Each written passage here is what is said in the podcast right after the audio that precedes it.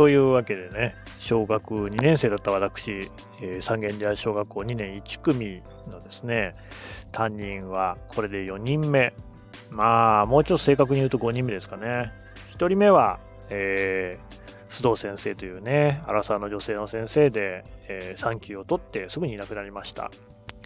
えー、2人目が山田先生。え、若いね、えー、気の弱そうな女性の先生で、えー、クラスがね、学級崩壊してしまっていなくなりました。で、3人目がですね、えー、片山先生。片山先生はね、すごくいい先生だったクラスからも慕われていましたけれども、えー、ちょっとね、やりすぎたっていうことなんですかね。階段をね、えー、1学期の終業式の時に怖い話をしたところ、1人のね、えー、女子児童が泡を吹いて倒れる救急車を呼ぶというですね、大事になってしまったということで、いなくなりました。ちなみにあれですよ、その女子児童は別に普通にあの2学期から来てましたし、誰もその話はなんかしてなかったですね。夏休みって長いから、みんなそんなことを忘れちゃうんですよね。小児だしね。はい。で、えー、あとね、まあ、正確に勘定すると、教頭先生がその間、あの、とはいえね、まあまあ言ってんですよね。だから、その、須藤先生がいなくなった後、山田先生が来るまでと、山田先生が突然いなくなってから片山先生が来るまで足すと、おそらく山田先生よりは長く授業をしていたのではないかっていうね。だまあそういう4人。で、2学期、ね、学校に行ったら全然知らないおばさんが そこにいて、それが5人目の担任ってわけですね。この人はですね、極めて印象が薄いです。というのも、なんか授業がほぼなかったんですよね。なかったってことはないんですけど、どういうことかっていうと、普通、ね、先生って、なんか先生用の教科書みたいなの見ながら、黒板になんかいろいろ書いてね、うん。で、こうやって高校はこういうことですよっつって授業を進めるじゃないですか。あの山田先生ですらですね、自分であの30センチ物差しみたいなものをですね、黒板に書いて、そのメモリの読み方とかを教えてたわけです。ところがね、この先生はね、えー、君塚先生って名前でしたけど、君塚先生はね、なんかそういう黒板に板書とか何もしないんですよ。じゃあ何するかっていうと、授業が始まったらプリントを配るんですよね。その教科のプリント、国語だったら国語、算数だったら算数のプリントをバーッと配って、それをやらせて、で終わり。あの、なんか教えないんですよ。そんな先生いますうん。すごくこれもね、子供心に不思議でしたけれども、授業っていうのがね、なんか、へえ、こういうのもやるのかなって言ったら、なんでしょうね、プリントをやってるんで、そこはまあ、一定の集中はあるわけですよね。ガイガイワヤワヤって感じではなかった。ただ、まあ、プリントを、その1時間の授業、40分だか45分だか忘れましたけど、の授業の間で1枚だとすぐ終わっちゃうんですよね。でプリントを何枚もある時もあったし、で、そうでなければ、テレビを見てましたね。テレビって言っても、あの、NHK 教育？今でいう E テレの、あの、教育番組？だからまあ今でもそうですかね。午前中なんかだと各教科の番組、探検僕の街とかね。覚えてますか？ねあの、張さんっていう人が出てきてね、確かなんか岡谷市、長野県のね、かなんかであの、街を探検してはね、面白地図を広げていくっていう、探検、発見のあの人ですよね。うん。とか、あれ小学3年社会で確か、小学4年社会は倉さんだよっていう人いましたよね。とかね。あと、ほら、あの、言葉で遊ぼう、あいうえおみたいなのね。なんか各教科あったじゃないですか。1、2の算数とかね。タップってのが出てきましたよね。あいつお化けだったんじゃないかな。お化け好きだな、子供。はい。そういう番組を見るっていう。これ、だからプリントとね、テレビによるね、教育って、おい、先生いらねえじゃんっていう。今思っても、あの人先生だったのかな先生なんじゃね？だって先生じゃなく教壇に立てないと思いますけど、とにかくそういうなんか、どうしようもない授業が続きまして、これはどうしようもないなと思っていたところ、あの、ちょっとした事件、ちょっとした事件じゃないんですよ。あの、いろいろね、クラスを騒がせる事件っていうのが起き始めまして、まずね、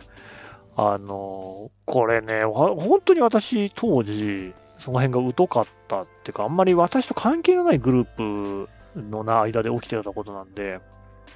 ただね、明らかにね、クラスにそういうちょっとね、悪いグループみたいなのができちゃってて、その時には。まあ、悪いってのは小児だからな。ちょっと派手なグループっていうのかな。あのー、いるじゃないですか、そういう子たちってね。まあまあ、あの、クラスの一流グループみたいな風に言って差し支えないと思いますけれども、男女いましたけど、で、まずあったのが、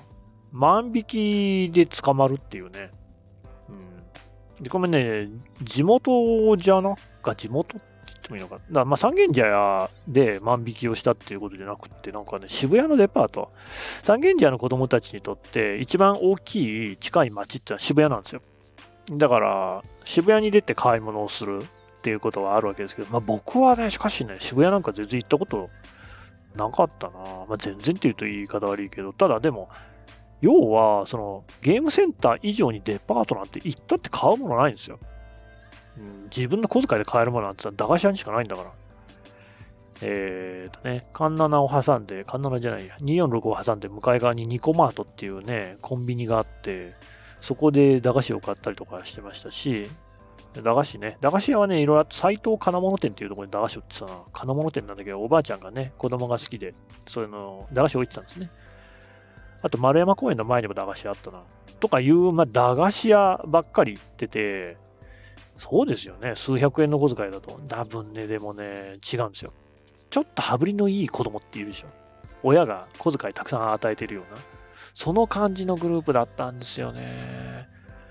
で、東京百貨店がありますよね。確か東京百貨店だったのではないかと思われますが、で、何かしら万引きしたらしくてですね。ほんで、パトカーに乗って帰ってくるっていうですね、渋谷から三軒茶屋まで、ことがありまして、うーん、これはね、やっぱり話題になりましたよね。別に誰が言ったってわけじゃないんですけど、その大して広い街でもないですから、すぐにこう、ね、見見つかっちゃうんですよね。パトカーからあの子降りてきたわよ。何なのっていう感じになって、で、しかもその別に迷子になって降りてきたって感じじゃないと。ただまあ、小学校2年生が子供たちだけで、渋谷ね、いくら三茶から近いとはいえ、に行って、まあ、何かしかしているっていうこと自体がね、わりかし驚きでしたけど、まあ、後で聞いたらやっぱなんかそういうものをね、盗んじゃったっていう話でしたね。っていうのがあったのと、ここはまたね、まあ、同じグループが、今度はね、まあ、なんだ、標的にされたって言うとあれなんですけど、ちょっとやっぱりね、そのいじめ的なこと、いじめっていうほどのことだったのかは、ちょっと私には、あんまりその当時は分かんなかったんですけど、まあ、悪口を言うぐらいの感じ、そのまま延長戦かなっていう感じはしましたが、クラスにね、一人ね、あの、この女子生徒でしたけれども、女子児童だったですけれども、ああの、まあ、明らかに、その、みなりとかが、その子たちと比べると、こう、うん、まあ、あんまりいいものを着ていないっていう感じの子いたんですよ。いましたよね、昔はね。私、全然ありましたよ。うちは本当に中の中ぐらいだったんで、なんか本当に平均的な格好をしてましたけれども、その、万引きしてきた子たちっていうのはお金持ってるグループなんで、みんなでいいんですよ。で、みんなの悪い子もいて、その子が、まあちょっとそういうなんか、あんた何その服みたいな感じで標的になってて、で、またそういう子に限ってですね、なんか、お道具箱ってあるでしょ小学生ってあのハサミがのりだってね、道具箱に入れて机の中に入れてんじゃないですか。とかもなんか乱雑だったりして、そういうところもそういうこうなんかみなりのいい子たちからすると気に入らないわけですよね。で、さらにそこにあの給食の食べ残しとかを入れたりしてて、みかんとか入ったんですね。そういう子もいたじゃないですか。で、またそれがね、ほら汚いっていうことで、そういうみなりのいい子からは評判が悪いわけですよね。なんかそういうところをね、結構ね、うん、ああだこうだって言ってたんだと思います。まあ、それはあの言ってましたね。私も聞いてましたし、だ僕もちょっと内心ね、その、確かにお道具箱は整理整頓した方がいいし、その子すごい宿題とかも全然やってこない忘れ物とかも多いし、あと給食を入れるのは良くないよなとは思ってましたよね。うん、単純に汚いですからね。まあ、給食ね、食べられない子いましたけどね。まあ、その子もその一人でね。うん。で、ある日またちょっと、ちょっとした事件が起きるんですよ。これまた次回ですね。